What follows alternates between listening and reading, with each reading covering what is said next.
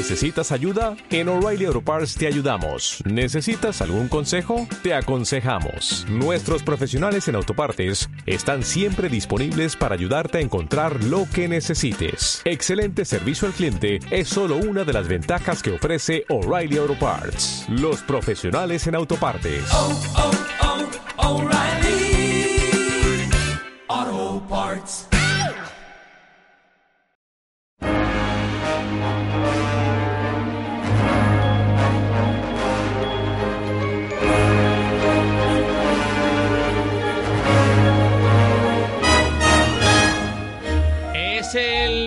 Empezar con los videojuegos y las videoconsolas. Ya sabéis que podéis escuchar este programa a la conclusión y los anteriores en las plataformas de los podcasts donde lo tienen. Que claro, ya no me lo ponen aquí en la chuleta y ya no sé si se me va a olvidar alguno, pero creo que son YouTube, iTunes, Spotify y uno nuevo que ya no me acuerdo yo de Cashbox y. Ca- Eso, y iBox. Y bueno, que les podéis seguir en redes sociales porque no solamente anuncian el contenido de cada una de las secciones, sino también van siguiendo la actualidad del videojuego y la videoconsola diariamente en las redes sociales, en Twitter, en Facebook y en Instagram. Les saludamos, José, muy buenas. Buenas tardes, Javi. Bienvenido, Quique. Hola, ¿qué tal? Muy buenas tardes, Muy buenas tardes. Bueno, pues una semana más. Hoy tenemos un programa eh, muy, muy completito y con invitado de excepción al que vamos a saludar a continuación. Eh, si os parece, lo presentamos en un santiamén. Antes, nos adelantáis que tenemos hoy en la sección que vamos a contar. Pues sí, hoy vamos a hablar, como siempre, un poquito de novedades. Sí. En el final vamos a cerrar con lanzamiento. Y para la parte central te- contamos ni nada, nada más y nada menos que con un gran profesional del sector que es Speedy. Al que vamos a saludar en un momentito, pero antes, ¿quién es Speedy? ¿Quién es nuestro invitado de hoy, Quique? Pues mira, podremos hablar mucho de, de José Manuel Fernández, que aparte de ser un invitado de excepción, yo creo que lo primero que hay que decir de él es que es el gran director de Methodologic. ¿Lo he dicho bien, Speedy? Perfectamente. Vale. perfectamente. Y de, y de todos sus podcasts, que recordemos que tienen el, el galardón de programa Revelación. Lo estoy leyendo porque me parece súper importante esto, ¿eh? De los premios Elche, juega de 2016 y del trofeo como mejor episodio de los premios de podcasting de Game LX del 2017. ¿Lo he dicho bien? Perfecto. No me parece que sea poca cosa, ¿vale? Podemos escucharlo aparte también en el programa de radio Conectados de Canal Sur Radio, ¿de acuerdo? Y pff, si tenemos que decir todos los sitios donde ha escrito, pues yo tengo aquí que ha escrito en Loading, en Game Time, en Starte Magazine, en Marca Player, en millones de sitios, en millones de revistas, en millones de páginas. He visto por ahí que incluso hay alguna cosita de cómic americano, de superhéroes y tal. Ahí es que este señor es difícil seguirle la pista. Madre mía. Aparte de la- las distintas webs como Mary Station o Mundo Gamer. ¿Llevo razón? Exactamente. Estás definiendo a un enfermo total. Para mí la joya de la corona va a ser siempre eh, la revista Retro Gamer. Este señor escribe de manera habitual en Retro Gamer, que a mí me parece la mejor revista de prensa mm, del mercado actualmente del, del mundo del videojuego y encima ha escrito multitud de libros o sea escribió o sea participó en Obsequium que fue una cosita así de los videojuegos antiguos, sobre todo de la Abadía del Crimen, si no recuerdo malamente, y ha escrito, eh, coescrito realmente, Genesis y Continue Play, ¿no? Que son también basados en la, en la edad de, en la edad de oro del software español, junto con el incombustible Jesús Relinque Pedilla, su compañero de aventuras, y el que desde aquí animamos, si nos está escuchando, por favor, a que venga un día a jugar con nosotros, porque sería la caña, incluso que vuelva a venir Speedy, que tenerlo aquí los dos en un mano a mano sería fantástico. Y finalmente el año pasado, que es ya la guinda del pastel, no vamos a hablar de otras cosas que sabe hacer, o a lo mejor hablamos luego, no vamos a hablar de su versión como karateca o como señor que hace mm, sonidos para videojuegos, pero yo creo que habría que hablar que el año pasado salió mm, a la venta, escrito solo de su mano, la historia de Atari Video Computer System, que es el mejor libro que yo leí de esto Oh. el año pasado, para mí con diferencia, y aprovecho y te lo digo en directo. Qué bueno. Maravilla, qué, qué honor. Que de cosas que, que tenemos que hablar. Bueno, y además de todo esto, eh, sevillista también. A, a muerte. O sea, ya hay, si ya si ya teníamos ganas de hablar contigo, te ha ganado el corazón de todos los que nos escuchan, sean o no amante- amantes de, los de los videojuegos. Bueno, pues Speedy, si me lo permites, te, te llamamos así. Bienvenido, gracias Bienvenido. por, por acompañarnos este ratito aquí. Tenemos mucho de lo que hablar. eh, ha dicho Quique algunas de las cosas eh, más importantes que ha hecho, pero prácticamente es toda una vida ¿no? dedicada y disfrutando los videojuegos. Totalmente. La manera, la manera de convertir esa pasión que es nace de pequeño, al final la conviertes en un oficio, pero casi multidisciplinar, de hombre orquesta, ¿no? Esto es locura pura. No sabría definirlo de otra manera. Bueno, pues vamos a hablar contigo en un momentito. Hay reservada una eh, entrevista que te van a hacer los compañeros y que seguro que va a ser muy interesante y, vamos a conocerte muchísimo mejor y todos los proyectos que has tenido y tienes entre manos. Pero te queríamos dar eh, la bienvenida en el principio del programa, de la sección, para que, bueno, eh, si quieres aportar, si quieres opinar de cualquier cosa a partir de este momento, ya tienes el micrófono abierto y formas parte más de uno de la mesa, ¿de acuerdo? Maravilloso. Por muchas favor, por favor, opina. por bueno, favor. pues muchas gracias, Por. Speedy. Es nuestro invitado hoy con Quique José y Guille de ILT Juegos, que empezamos como siempre con la actualidad de- del mundillo. Pues empiezo para contaros, para poder contaros por fin algo de los Simpsons, porque todos los días no tenemos oportunidad de hablar de los Simpsons. Porque los Simpsons le gusta a todo el mundo, Javi. Hay gente a lo mejor que te digo yo que no le gusta, no sé, Lego, por decirte una tontería así que me está- Por ejemplo, yo, por ejemplo. ¿Sabes? ¿Cuánto Pero los Simpsons le gustan a todo el mundo. Pero Y- cada vez le gusta menos. Los capítulos antiguos, eh, cuidado. Y los nuevos también, a mí me siguen gustando. Pero cada vez menos. Total, lo que quiero comentar es que hace un par de semanitas se estrenó el capítulo 17 de la trigésima temporada, es decir, de la 30, que se llamaba Ime Sport, en el cual Bar se aficiona a un juego que se llama Conflict of Enemies que bueno, es un juego así, pues tú sabes, un juego ficti- ficticio tipo LOL o tipo Dota, de este que está ahora tan de moda.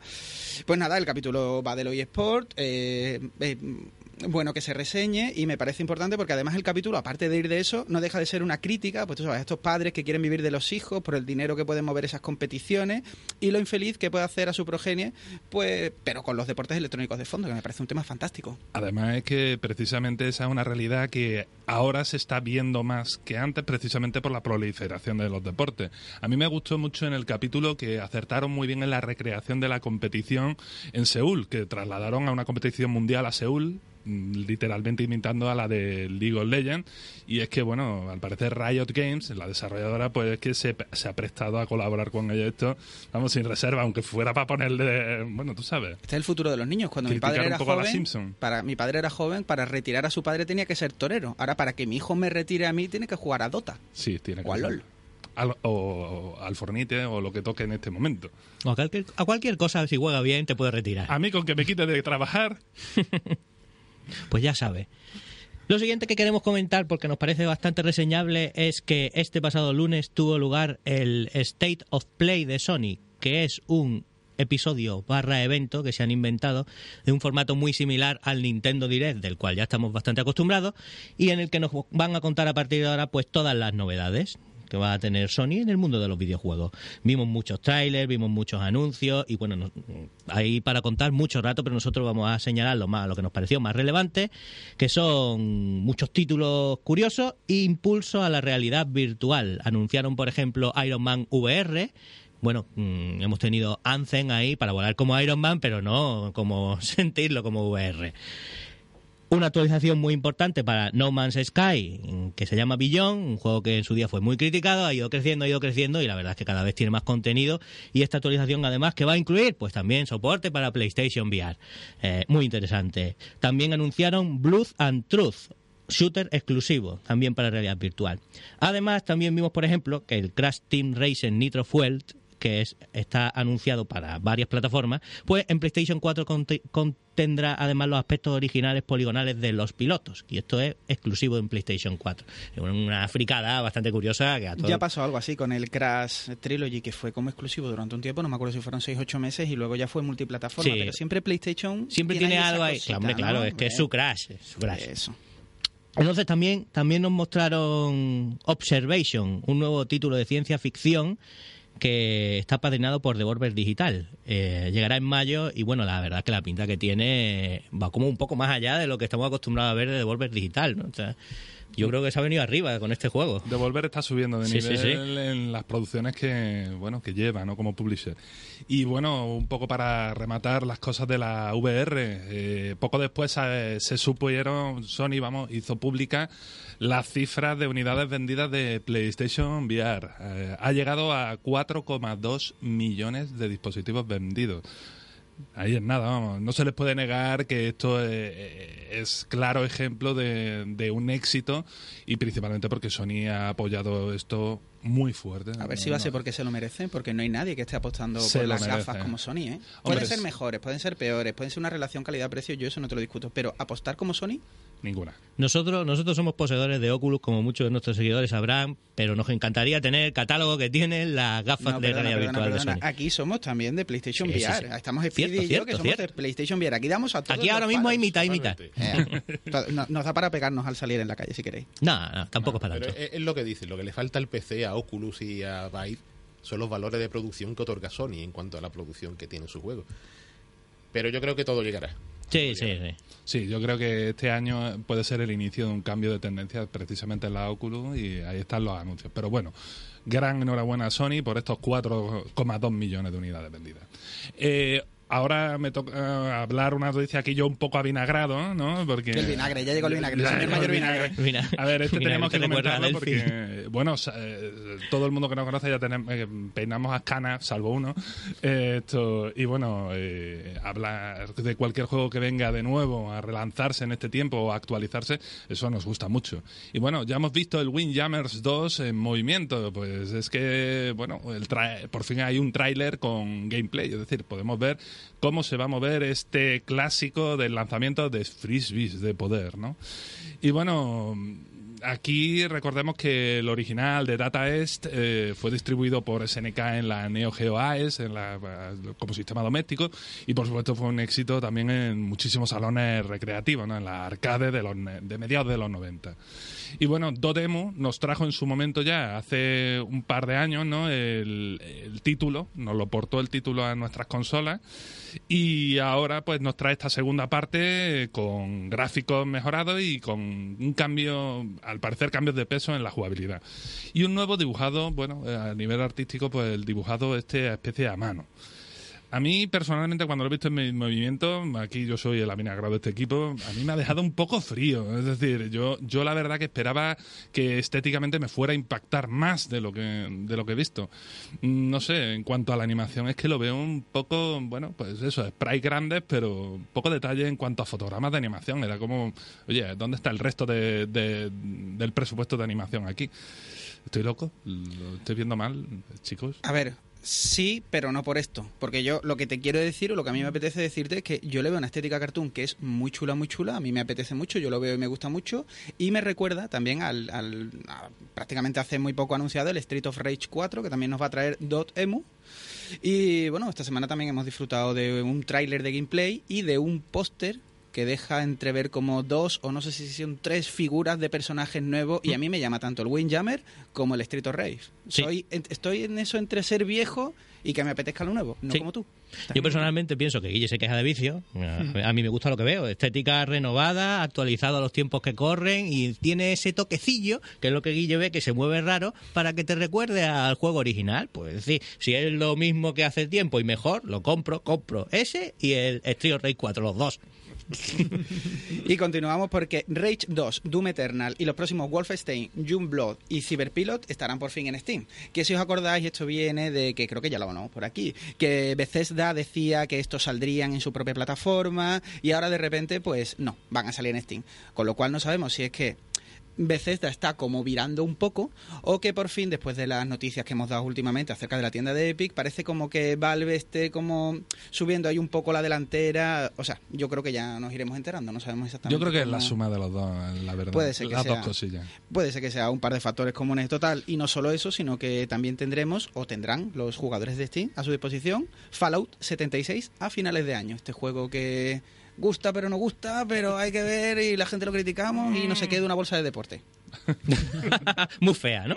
no digo más. Shantae 5 ha sido anunciado, juego de plataformas que arrancó en Game Boy allá por el año 2002, es decir, hace tiempo, cuando arrancó el juego no tuvo nada de éxito, pero lo cierto es que con las sucesivas entregas se ha ido afianzando, sobre todo en las últimas plataformas de nueva generación, y la verdad es que ha vendido bastante y se ahora mismo se considera un indie de bastante categoría. En la nueva entrega pues va a mantener esa estética de dibujo animado, cartoon medio anime y demás que, ha gustado mucho y bueno, la verdad es que tiene una pinta increíble. Sí, y llegará a todas las plataformas, además de al nuevo servicio este de suscripción de Apple Arcade, el, este que anunciaron hace, bueno, hace escasos días para los dispositivos iOS, la, la empresa de Apple, pues un servicio nuevo, tío. Y con este juego. Me encanta. Otro servicio de suscripción. más, más a la competencia. Voy a, voy a ganar un sueldo para pagar servicios de suscripción. Bueno, pues hasta aquí, ¿no? El apartado de noticias y de actualidad. Nos sumergimos ya en conocer un poco más a nuestro invitado. Que voy a empezar yo haciendo la primera de ellas, eh, pidiéndote. Eh, hemos contado un poco, ha contado Kike un poco las cosas más relevantes de, tu trayectoria, pero bueno, que, ¿quién es Speedy? O mejor dicho, ¿quién es José Manuel Fernández? Buena pregunta, me lo hago yo a diario, cada vez que me miro al espejo. Eh, pues yo me defino un poco como historiador y divulgador de lo que es todo lo relativo a la cultura del videojuego cuando tratamos la cultura del videojuego como su contexto histórico, ¿no? No, no cuando hablamos de las referencias que toma de aquí, del cine, de la política, no, sino todo lo que es su historia, todo lo que es el pasado.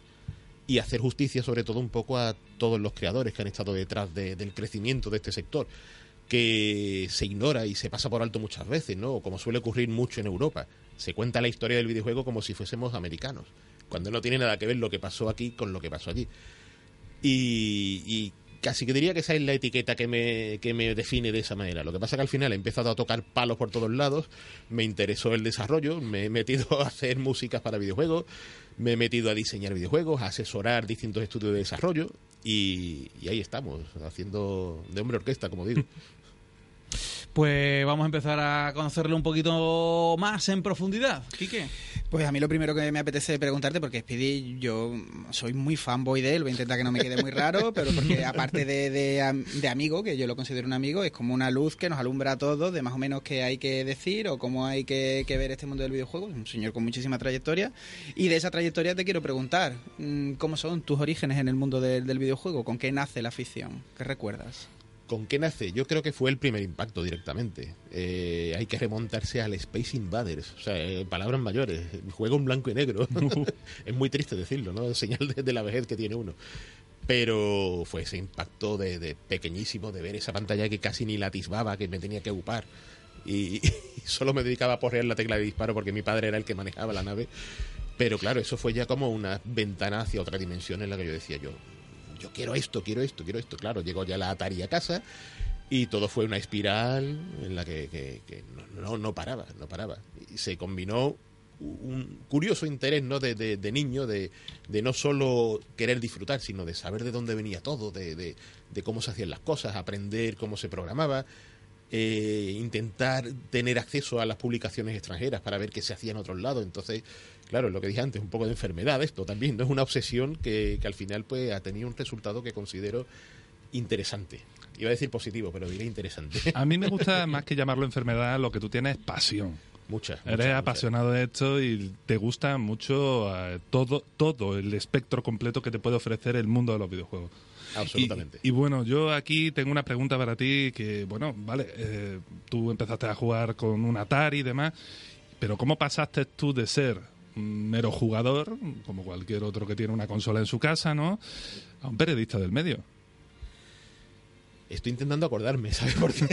¿Cómo- qué- ¿Quién te metió allí? ¿Cómo te convencieron? ¿Qué, qué clase de cosa pasó por tu vida para, para entrar en ese sitio? Yo creo que un punto de inflexión fue cuando, cuando en su momento envié para una revista, estamos hablando de los años 80, ¿eh? fíjate si, si hace tiempo, envié una mascota eh, hecha, que, que- dibujada precisamente en ordenador. eh, ¿Se puede decir la revista si te puedo interrumpir? Input MSX. Eso es de viejo, eso es de viejuno. Mucho, mucho. Estamos hablando del año 87, si mal no recuerdo. Y se publicó, ¿no? Y entonces, pues casi que fue un punto de decir, oye, qué satisfacción no verme aquí de esta manera. Y, y de ahí pasamos, había, hay que pegar un buen salto y tal, donde llega el proyecto de la revista Loading, que esto fue a finales de los 90, si mal no recuerdo, 97, 98 puede ser, ¿no? por ahí, por ahí. Era esa época casi de transición entre Super Nintendo y PlayStation entrando a saco. Y nos dedicamos a tratar a fondo el tema del, del software de, de entretenimiento japonés, que era algo que por aquí se pasaba por alto y que sin embargo, por un lado quizás por la piratería y por otro por esa ganas de conocer lo que las distribuidoras aquí no traían, porque los japoneses ignoraban sobremanera y había producciones increíbles. Nos centramos en eso. Fue una cosa súper rara, una aventura extraña una aventura que casi parecía no buscar el ánimo de lucro porque es un público muy nicho al fin y al cabo y al final pues tuvo un éxito curioso y ya a partir de ahí pues a subir escalones. Yo os he criticado mucho con la Loading, ¿eh? Era la revista que no podías encontrar en el kiosco. Llegaban Exactamente. 15 hobby consolas y una Loading. El tipo que llegara antes que tú, "Ah, se la ha llevado otra vez. Espero que cuando lo estuviera escribiendo se os cayeran las cosas de las manos de lo muchísimo que yo criticaba. Tu- tuvimos muchas trabas porque ya no solo era una distribución paupérrima, sino que para colmo, al tratar un tema tan peregrino como era el precisamente tratar el software de importación, o sea, estamos hablando de que obviamente las distribuidoras nacionales no no se publicitaban en la revista y la publicidad para una publicación es esencial. Entonces, pues sobrevivíamos a base de las exiguas ventas, estábamos ahí al cuello y tal, pero oye, como experiencia fue súper grata y recuerdo momentos muy divertidos y muy, muy de mucha pasión porque hacíamos lo que queríamos, básicamente.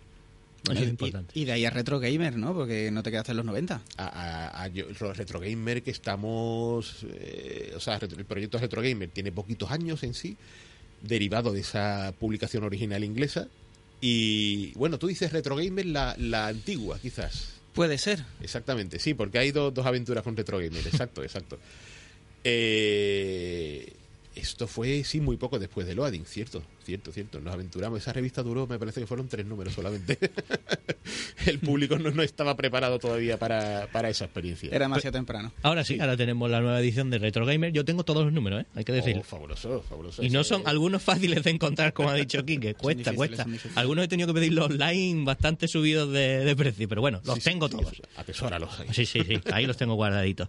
Y una cosa, Speedy, ahora nos estarán escuchando, nos escucharán después también a través del podcast y demás. Unos te conocerán completamente, otros en parte y otros absolutamente en nada. ¿Dónde pueden escucharte, leerte y verte la actualidad? Es decir, ¿en qué proyecto está inmerso? A ver, que numere. eh, estamos en Canal Sur Radio, en, en Radio Andalucía Información, todos los miércoles a las 7 aproximadamente, en el programa Conectados. Eh, estamos en methodologic.net, que, que es la página web que dirijo, y su podcast. Y, y qué más, en Retro Gamer, eh, de la editorial Axel Springer, que salimos cada tres meses. O sea, eh, hay, hay que tener paciencia de un número a otro. Y aparte, pues hay que hurgar un poco, quizás, por ejemplo, en la, en la biblioteca del Nintendo Switch, en el juego Operation Peak, pues hace poco he compuesto su banda sonora y está ahí vendiéndose un juego de estilo retro muy, muy gracioso. chulo, muy chulo. Muy tipo arcade antiguo, muy clásico. Banda sonora compuesta con el sonido Mega Drive, ¿eh? O sea, que esto más, más retro imposible. y ahora mismo, pues estoy con un equipo de, de unos talentos increíbles que se llaman Ramen Profitable Games, que estamos desarrollando un juego en realidad virtual que promete muchas cosas. Entre, entre ellas, eh, lo- eh, lo- los que lo están diseñando a nivel de ingeniería son unos desarrolladores increíbles. Es un trabajo en el que se está poniendo toda la carne en el asador para que no exista el, la clásica desorientación que provoca la realidad virtual, el mareo. Y tenemos en cuenta de que estamos diseñando un personaje que se sube a paredes y techos. O sea, Sí, un- porque que pretende ser, conocemos el proyecto, ¿eh? Sí, porque tuvimos sí, aquí a amigos de Aula Arcade y le Ah. preguntamos por los proyectos más interesantes que tenían y salió este Project Echo precisamente. Exactamente, exactamente. Sí, sí, sí. Ahí, ahí ha partido parte de, de lo que es el proyecto. Y, y ahora estamos allí, en la incubadora de, de allí, de la isla de la Cartuja, eh, junto a los PlayStation Talents, y trabajando a saco. Estoy ahí di- Está ahí en el cubo. Estamos en el cubo, exactamente. Incubadora cubo. y ahí estoy diseñando ahora mismo mecánicas de juego, niveles y, y pasándomelo muy bien con un equipo que promete muchas, muchas cosas. Qué interesante, y que no se nos quede en el tintero, que pretende ser el primer FPS tridireccional en realidad virtual. Exactamente, exactamente. Qui- Quien quiera echarle un ojo, en YouTube se pueden ver algunas muestras Ujú. todavía muy previas, muy, muy tempranas, porque no, no tenemos todavía el acabado gráfico trabajado ni nada por el estilo, pero que busquen Project Yeco, Yeco de lagarto así, y además con siglas, eh, y, y pueden echarle un ojo. Yo creo que, que va a molar. Aunque la experiencia buena es cuando uno se pone las gafitas Claro. y... Por curiosidad, ¿el project, con el tema del project, es nombre temporal? Sí, o- temporal. Temporal, temporal. Esto es. Por, por ahora no, no tenemos nombre, estamos ahí de brainstorming todos los días y a ver qué cae por ahí. ¿Cuál es tu función allí en el Project Echo, más o menos? Pues estoy diseñando niveles Qué chulo. y diseñando mecánicas. Sea, por ejemplo, lo- por ponerte el sensor que está aquí y activa un cañón y cosas así. O sea, mecánicas para hacer la puñeta, vamos a, a decirlo de esta manera. Claro, porque además tú conocías bastante la realidad virtual, ¿no? Entonces, Sí, pues sí. se te ocurren cosas que... Allí todo el equipo somos muy, muy apasionados de la VR, pero locos, locos enfermos de la VR. Y claro, eh, es cierto que quizás no es un nicho de mercado muy, muy amplio, pero sí es cierto, por ejemplo, con lo que hemos mencionado antes con Sony. Sony está propulsando de una manera absolutamente maravillosa todo lo relacionado con este formato. Y a eso se le suma la pasión que tenemos nosotros por esto. Entonces, es el marco de circunstancia idóneo para meternos de cabeza en ese desarrollo. Parece que estáis dando justo en el momento de estar con el proyecto adecuado, con el momento empresarial que alrededor que está saliendo, ¿no? Es decir, eh, dice, si yo salgo ahora con esto, mm, voy a re- resaltar del resto de compañías porque estoy con unos poquitos, no son tantos estudios, ¿no? Sí, y sobre todo, eh, más todavía si miramos al, al campo del, del catálogo que tienen los PCs, en este sentido de la VR, que por desgracia hay demasiada ponzoña. Juegos que Juegos literalmente que no explotan la que Te que quedas pare- paradito y miras hacia los lados. Que Yo- lo- a mí esos lo- me lo que matan. tienen de VR es el título, que pone Mm. un VR Nada. y poco más. A mí me parecen más, en la mayoría de los casos, demos técnicas y además demos técnicas algo mediocre, desgraciadamente. Sí. Y tener una experiencia completa, por breve que sea, pero una experiencia completa es lo que uno quiere cuando juega a cualquier cosa VR, ¿no? Sí, sí, Es no, decir, y- me y- lo pongo y me teletransporto a otro sitio. Esto va a ser un juego puro y duro, largo, eh, con una ambientación, o sea, tiene, tiene una historia bien completa que con un universo que pensamos expandir fu- en el futuro y va a ser muy emocionante esto de entrar en una base que de repente todos los mecanismos se han vuelto en contra y se va a cerrar en banda para que no salgas vivo de allí. Eso promete, promete, con las gafas promete. Como señor que hace mecánicas de videojuego y como señor que soy yo que juega videojuegos, te puedo, te puedo preguntar si eres feliz en pareja y te voy a preguntar por qué. Porque desde aquí hacemos un llamamiento a todos los señores de From Software de que dejen de poner los videojuegos y las mecánicas al cargo de señores que se están divorciando o que están de muy mal humor, porque es que luego en casa es muy difícil todo. Quiero decir, son señores extremadamente crueles. ¿Cómo te planteas en plan, voy a fastidiar al jugador este? ¿Qué te ha hecho Sekiro ahora? Me- morir mucho quizás. Creo, creo que lo está matando. No tuviste suficiente con Cuphead, ¿no?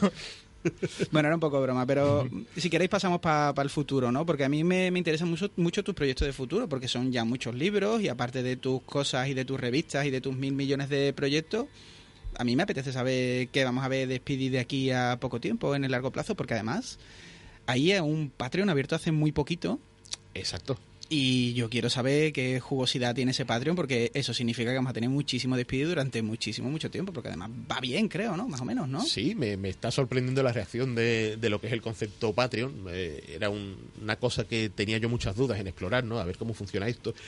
Y sobre todo porque, dejando de, de- de lado todo lo que hago a nivel profesional, había una vía en el que hacía demasiadas cosas, ocupando mucho tiempo, y, y de alguna manera llegaba a ser un poco, por momentos, descorazonador cuando decía, ostras, es que mm, no tengo tiempo, me como aquí, yo no sé cuántas horas editando esto, estoy aquí con esto, y, y, y que gano, ¿no? Había momentos en los que decía yo, no, no ya por, por llenarme el bolsillo, ¿no? Por ese concepto quizás tan vacuo y a la vez tan necesario, todo hay que decirlo, sino porque casi como esperando una reacción que de alguna manera me permitiera a nivel de satisfacción seguir con esto, ¿no? Y tratan- tratando te- temas tan nichos, sea, porque estamos hablando de, estos libros que, que he desarrollado y tal, eh, no penséis que uno se hace rico de ninguna manera escribiendo este tipo de libros, máxime cuando son libros que, que están orientados a un público muy reducido.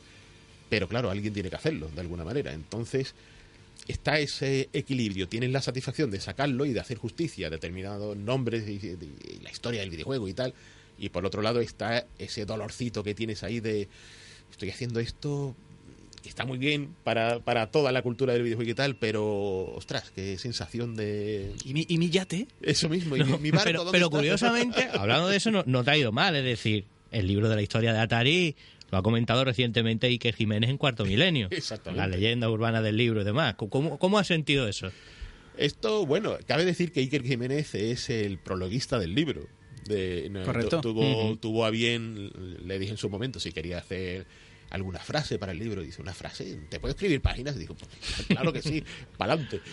Y, y ahí su pasión que está demostrando últimamente por lo que es el mundo del videojuego, sobre Mucha. todo lo, lo- lo clásico y tal, es, es lo que ha permitido que hagamos eh, esa amistad y el entusiasmado con todo esto, ¿no? Y sacarlo, él estaba deseando, eh, ¿cuándo me vas a mandar el libro? A ver, que quiero sacarlo, quiero leerlo, quiero tal. Y, y ahí está, ¿no? Y esto confío en que le pegue un empujón también a, a la promoción, el efecto promoción que ha tenido cosa que saca Iker Jiménez, cosa que se suele agotar. Es, es, bárbaro eso, ¿sabes? Pero, pero bueno, ha sido muy bonito verlo ahí en Cuarto Milenio, la verdad que sí. Claro. Suena muy friki, más todavía de lo que ya de por sí tratar y tal, pero...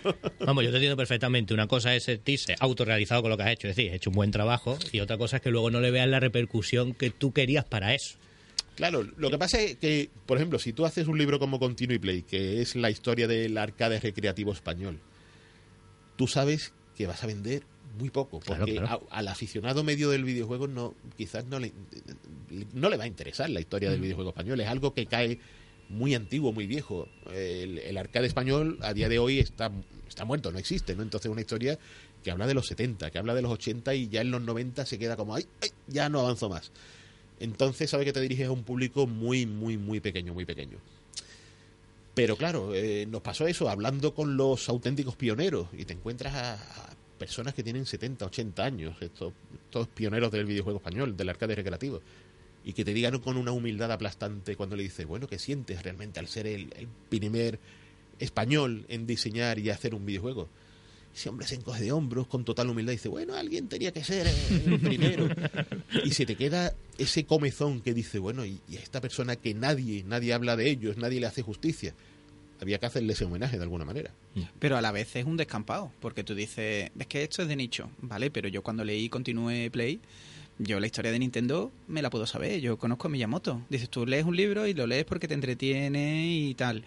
Pero prácticamente lo sabes todo. Pero yo leía Continue Play, en plan, yo lo devoraba. En plan, no, esto me encanta y yo de esto no sé nada y no conozco a casi nadie, quitando las viejas glorias, y date cuenta que estoy siendo muy elegante, que, que, es- que- que sepáis de eso, que no es solo nicho, es que eso cualquier persona que le guste el videojuego y que sea de aquí, es que a mí me parece que tiene que abrir ese libro, para mí es obligado. Sí, sí, lo, lo que pasa que eso, que muchas veces parece que cuando miramos hacia nuestro propio pasado mmm, cuesta mucho. Es lo que comenté antes, también se ha vendido mucho la moto de que nuestro pasado parece que es paralelo al de la historia del videojuego americano, con Nintendo siempre predominando cuando aquí Nintendo entró súper tarde. Y entonces todos estos pioneros que no, no sabemos la historia de, de Javier Valero, de Fernando Llago, de, de Finisterre, el inventor del futbolín, por poner un ejemplo, con ese paralelismo tan curioso con lo que es el, el agarrar un mando y girarlo y tal, ¿no? Y, y todo eso es súper factible de que se perdiera si no se reivindica de alguna manera. Y son nombres que merecen reivindicarse porque tienen todos los méritos en una época en la que, imagínate, sin documentación de ningún tipo, sin, sin, sin ese YouTube lleno de tutoriales ni nada por el estilo.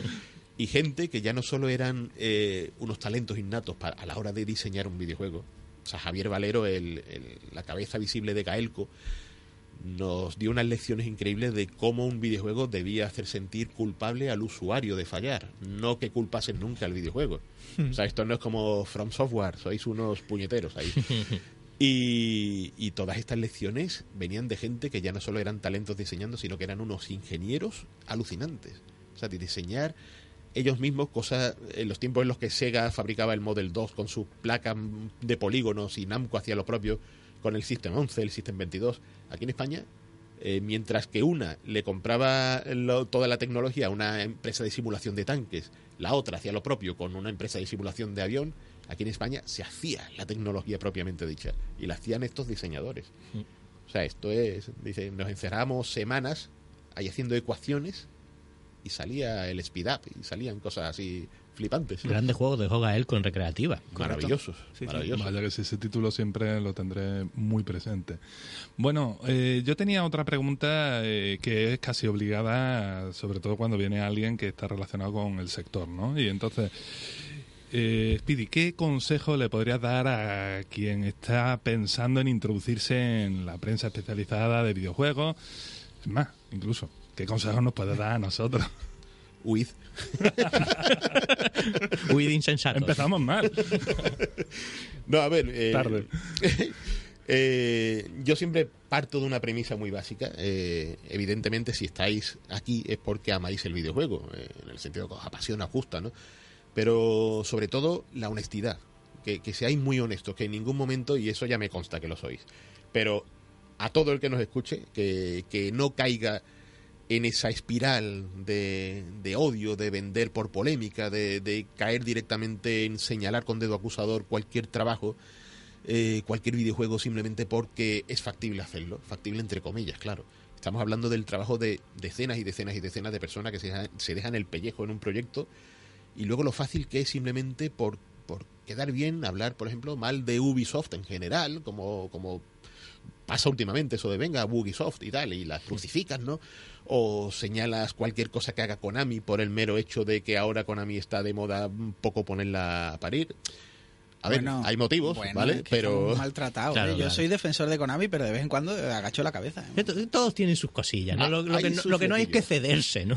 lo que lo que hay realmente es ana- analizar con criterio y con propiedad siempre con la eh, eh, el sabor el buen sabor que da el haber sido honestos sin haber caído precisamente en eso en el en el hurgar en la herida eso es lo que realmente yo creo que termina convirtiendo este oficio vamos a llamarlo así en, en algo positivo en algo muy bonito y, y terminas queriendo eso hacer un poco de justicia. Precisamente el ejemplo que has cogido de Ubisoft es uno que yo siempre he defendido mucho cuando se quejaban de los bugs de Assassin's Creed.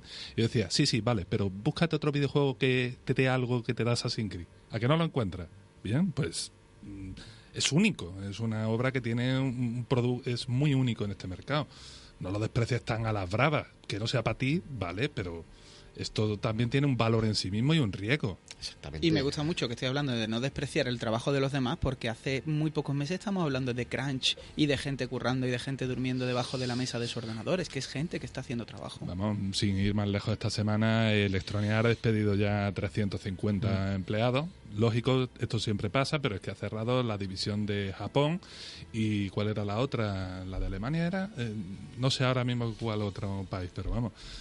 Eh, las reestructuraciones empresariales ocurren y efectivamente hay personas detrás siempre, ¿no? Sí, sí, sí. Y de hecho, eh, habiendo beneficios, ¿eh? es muy curioso, ¿no? Claro, beneficios y despidos, ¿no? No obstante, cabe decir, eh, tendemos con, con todo lo que se, se armó con Red Dead Redemption 2 y su desarrollo y su crunch precisamente, y miramos mucho fuera de nuestras fronteras. Pero no voy a decir nombres concretos ni nada por el estilo, pero estudios de desarrollo que hay aquí en España, el crunch existe y son crunch muy, muy agresivos, mucho. O sea, conozco gente que llega llorando a su casa. Y esto ocurre en compañías que todos conocemos españolas. Claro, es que eso, eso lo hemos comentado precisamente aquí. Yo es que creo que aquí en España se extiende un poco más al se- del sector del videojuego, va más allá, ¿no? Mucho, mucho. Lo que pasa es que ha- hay una costumbre de dar la palmadita aquí Sí, a sí. todo lo que se hace, ¿sabes? Está, uh, la gran compañía española que tenemos aquí que... Pero, a ver, las prácticas eh, están ahí, ¿sabes? No hay que olvidar eh, a, a hombros de quién se están subiendo, ¿no? Para hacer la- el negocio, ¿no? Exactamente. Ay, es duro. Para mí el crunch siempre va a ser un chocolate, pero es porque no trabajo allí. Eh, me gustaría hablar también de, de, de, de Speedy como hombre renacentista, porque este tío es que le da todo. Y yo quiero que me hable un poco, ha dicho antes que hacías como tus pinitos por el, por el chiptune, hemos hablado del Operation Pig, y yo te quiero contar. ¿Cómo es hacer una música para un videojuego? ¿Cómo, cómo tengo yo en la cabeza algo y cómo lo meto allí sin que suene al Sonic de Mega Drive? ¿Eso cómo se hace? ¿Que ¿Cómo se hace? Bueno, es que depende de tantos matices, ¿sabes? Eh, depende de cómo es el juego en el que tengas que trabajar, eh, depende de tu momento de inspiración también y depende evidentemente de las premisas con las que acuerdes con el desarrollador que tienes que hacer exactamente. Evidentemente, si el, eh, el autor, el desarrollador no quiere chiptune, no le vas a meter que sí, que sí, Mega Drive ahí a, a saco paco, ¿no? Eh, es, es tratar demasiados matices, ¿no? Y entonces eh, es que va tan de la mano del juego. Muchas veces vemos videojuegos en los que la música y el videojuego parece que no tienen nada que ver. Pero el poder estudiar el proyecto, el poder tener partidas o incluso poder, poder disfrutar directamente de ese gameplay y pensar, ¿no? Y hacer una idea. A mí me ha servido bastante precisamente mi labor como, eh, vamos a decir más que labor, mi obsesión analizando juegos y ver todos los todo- todos los factores eh, de jugables y tal y por dónde puede salir y tal qué música le pega esto no qué le pondría aquí qué melodía esto esto tiene que ser pegadizo. Entonces te haces un brainstorming ahí solo empiezas ahí a tocar con el teclado a ver qué va saliendo o lo mejor de todo ir por la calle e ir silbando ¿eh? vacilando. tu, tu, tu, tu, tu. Uy, esto suena bien. Coges el móvil, te grabas el silbido y ya esto para casa, para cuando llegue al estudio ahí le, le meto caña. Ahora estás contestando el tipo de cosas que queríamos oír. Pero eso es mucho trabajo, no es mejor hacer lo que hizo Yuzo Koshiro en el Street of Rage 3, en plan, esto que se haga solo. Eso es mejor, ¿no? No, y tienes toda la tarde para ti. Experimentación bizarra que hizo ahí. Venga, a combinar sonidos. Ahí. yo defiendo mucho la música del Street of Rage, hago bromas porque soy tonto, pero yo defiendo mucho eh, lo que había detrás del Street of Rage 3 y era un, era un, Fue un valiente. Rollo de, de prueba y error fantástico. No es el 2, pero sigue siendo muy bueno. Sí, sí, sí. Tienes que acostumbrarte porque te llevas a veces la mano en el oído. Ay, ¿Esto qué, qué es? ¿Qué, qué- qué- qué chicharra, ¿no? Pero es una experimentación muy atrevida. Eso me gustó. Eso no me atrevo yo todavía a hacerlo. Pues nada, Speedy, la verdad que para mí era un hombre impresionante, tío. Oh, por- Eh, por favor. Qué cantidad, qué cantidad de cosas llevas para adelante. Y bueno, eh, pero es que también en tus facetas, que aquí no hemos mencionado tanto, están tus colaboraciones que sacas tiempo para dar conferencias. Te hemos visto en sitios como Retro Barcelona, Retro Sevilla. En ¿Cómo todas las ediciones, en todas las ediciones. Sí, sí, eres un Tiene fijo, fichado. eres un fijo. Luego digo vieja gloria y me mira raro, pero es que está el tío en todo. No, las canas me definen. Hombre, pero... Oye, yo, yo le pero- pregunto, ¿te- ¿tienes también tiempo para, para tú jugar? Sí, porque yo soy de los que piensan que, que eso de dormir está sobrevalorado.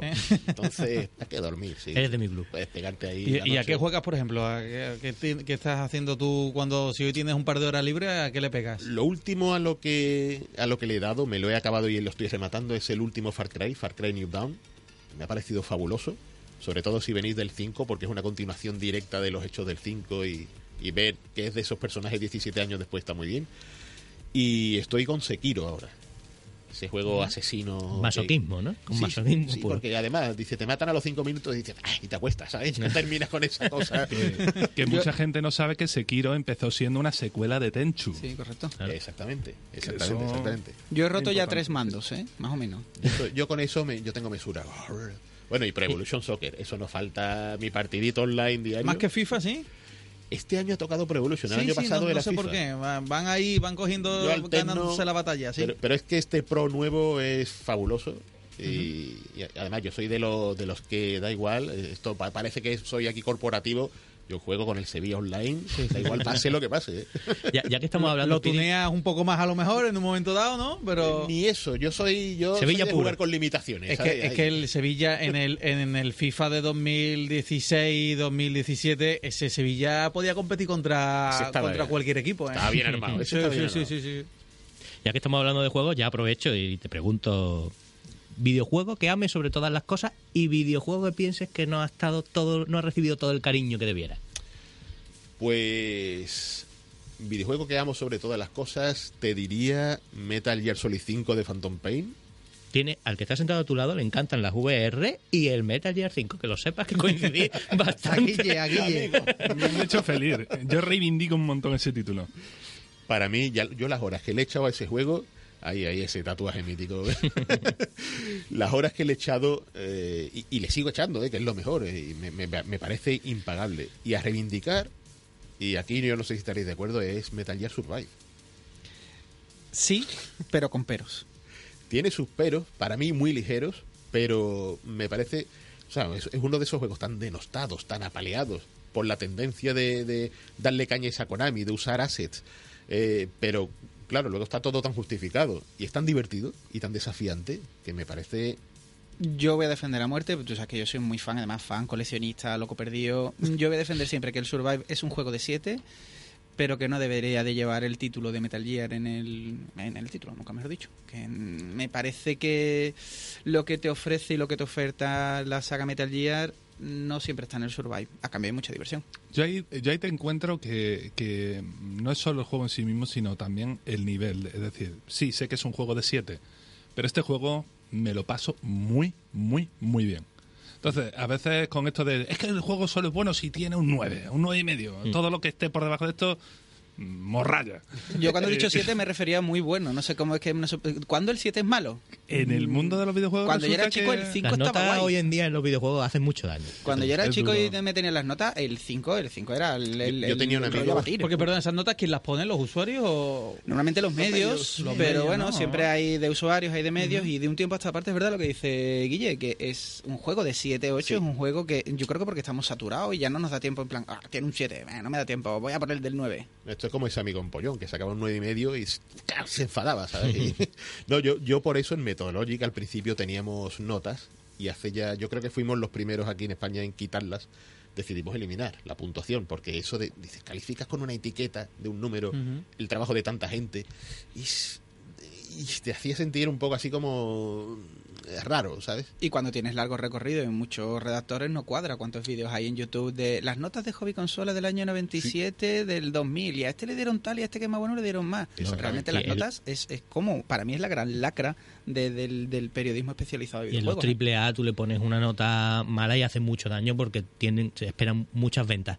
Pero en un indie, a esas personas que han volcado toda su ilusión y pasión en ese juego, ¿cuánto daño le hace si le claro. un notable o un cerca del 5? Te lo Eso cargas es. directamente. Eso es, lo, lo ejecutas. Sí, sí, sí, sí. Y Yo, cuando yo imagino, perdón, que pasa como, con- como en el cine también. La, la crítica especializada a Bohemian Rhapsody, por ejemplo, la puso por los suelos, luego salió en la gran pantalla, eh, al público le gustó, llenó las salas y se llevó siendo número uno varias semanas y mm, se replanteó incluso la crítica otra vez y se ha llevado a algún que otro Oscar incluso, ¿no? Entonces Sí. podría pasar así también un poco.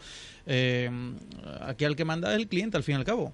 Sí, sí, sí. Pero sí, sí estoy de acuerdo que una, un- una crítica mala, eh, el- que no venga con una campaña muy fuerte por detrás, es demoledora para una para un juego indie. Hay veces que cuando, sobre todo porque en los indie, no, la ma- el perfil habitual de muchos jugadores es gente que sabe. Y entonces esa gente normalmente atiende los medios, lee la prensa y claro, se ven más afectados por este tipo de, de cosas. En un juego que vende, bueno, un Uncharted, eh, aunque un Uncharted sacara un 7, vendía. Porque ya tiene un nombre, viene una producción detrás y no se encarga de un nicho, ¿no? De esa manera.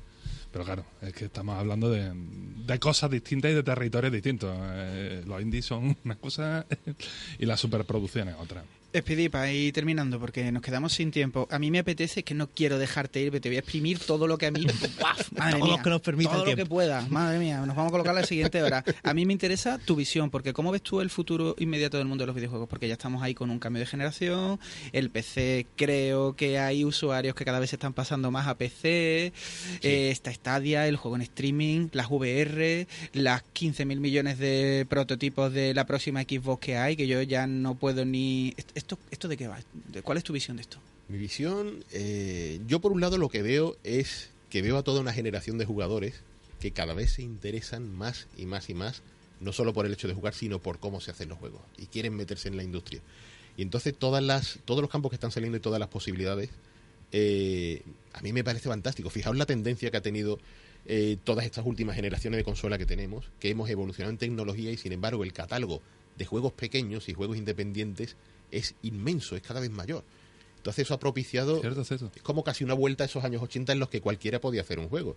Se ha abierto una ventana que, que, que eso, que, que ya no solo hay un interés, sino que hay posibilidades reales. Eh, esto lo digo también, se me olvidó decirlo, porque también eh, enseño y doy clases de, de mecánicas de juego Por si había poca cosa ya. en una academia Save Game Studios, aquí publicidad, spam. A mí, a mí me apetece pensar que en su casa hay una foto y su familia saluda a la foto. en plan, "Ah, Un José cartón, Manuel, Eh, José Manuel, ¿qué pasa? Llegan y le dan besos a la foto y de vez en cuando, es- este señor cuando tenga tiempo, pues que se pase por allí y salude. Llego y mis perros me atacan, no me conocen, ¿sabes? Bárbaro. Pero y, y to- toda la, ya, ya la mutación en general que va- parece que va a tener la industria con el streaming, con tanto servicio de suscripción y demás, que parece que uno va a tener que dejarse el sueldo ahí totalmente eh, suscrito a todo, ¿no?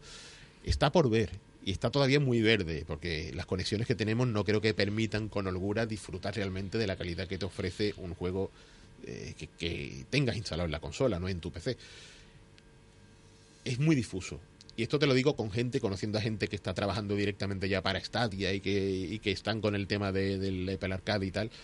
Eh, no lo saben ni ellos. O sea, no saben por dónde va a salir eh, el tema. En Sony están experimentando con muchas cosas y están igual, están expectantes hacia el futuro.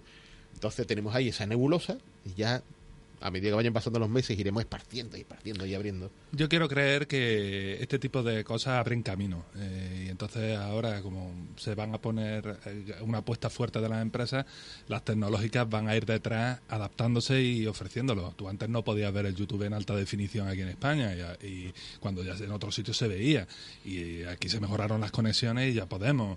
Eh, lo mismo con la latencia. Fue el servicio de Xbox Live el que empezó a mejorar las latencias de, del gaming, ¿no? Entonces, pues la verdad que yo creo que sí, efectivamente va verde, pero de, el futuro se nos... pro- eh, por lo menos innovador, hay mucho... mucho Pero a mí se me presenta una generación rara, porque yo recuerdo, cuando yo tenía la Play 2, yo más o menos sabía cómo iba a ser la Play 3. Yo cuando tenía la Play 3 sabía más o menos cómo iba a ser la Play 4. Pero ahora, streaming, consolas sin lector, para mí es una la generación que viene, ¿eh? una generación rara. No sé yo cómo se va a afrontar eso un poco. Mucha oferta. Hay que subirse a todos los carros, eso sí, porque si no te quedas atrás es menos que canta un gallo. Algo como Sony sabemos que va a ser muy conservadora con, la, con lo que va a ser su siguiente plataforma. Y según me están diciendo ya, lo que va a ofrecer a nivel de hardware, por lo que sé, es para abrir boca y no cerrarla. ¿eh? Me alegra saberlo.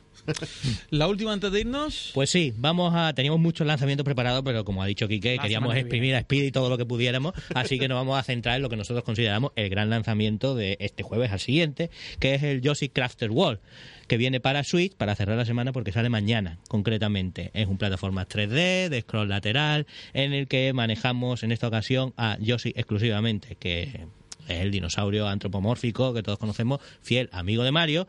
Con permiso de Luigi, que se salva porque más que su amigo es su hermano. Su hermano, Su hermano menor, curiosamente No, en edad. no tiene, y desde aquí lo decimos, no tenéis que ser amigos de vuestros hermanos. No es necesario. No, Si os no es bien, estrictamente si necesario. nada, ¿no? Exacto. Y bueno, la verdad es que la estética del juego es espectacular. Los personajes son como unos peluchitos y lo que son los escenarios y demás están parecen hechos de cartón.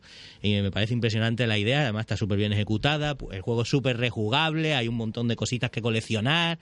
Y bueno, y quien tenga una Switch y quiera probar el juego por si no se ha convencido todavía con lo que le estamos diciendo, que ya adelanto yo que es un gran juego, que se baje la demo, que está disponible y va a cambiar de opinión si no se lo espera, porque le va a gustar. Muy bien, bueno, pues ese lanzamiento la semana que viene, decimos los que han habido estos próximos días y los que se esperan para la semana que viene, pero hoy primaba un poco la presencia aquí de Speedy con nosotros, que yo creo que ha sido muy enriquecedor, hemos aprendido mucho. Y nada, eh, imagino, bueno, ellos son los que dirigen esto, pero que cuando quieras tendrás las puertas abiertas de tu casa para venir aquí y seguir poniéndonos al corriente un poco de tus proyectos, de ti y de todo lo que has hecho hasta ahora. Maravilloso, será un placer como lo ha sido hoy. Yo me lo he pasado de miedo con vosotros y, y agradeceros este, este huequito. A ti, hombre. Pues José, Guille y Quique, gracias y seguimos la semana que viene, ¿no? Sí, la semana que viene estaré encantado de volver, Javi. Pues será un placer para mí también. Gracias Vale. a ti, el invitado. Gracias, Hasta Quique. luego. Gracias, Guille, Speedy. Gracias de nuevo.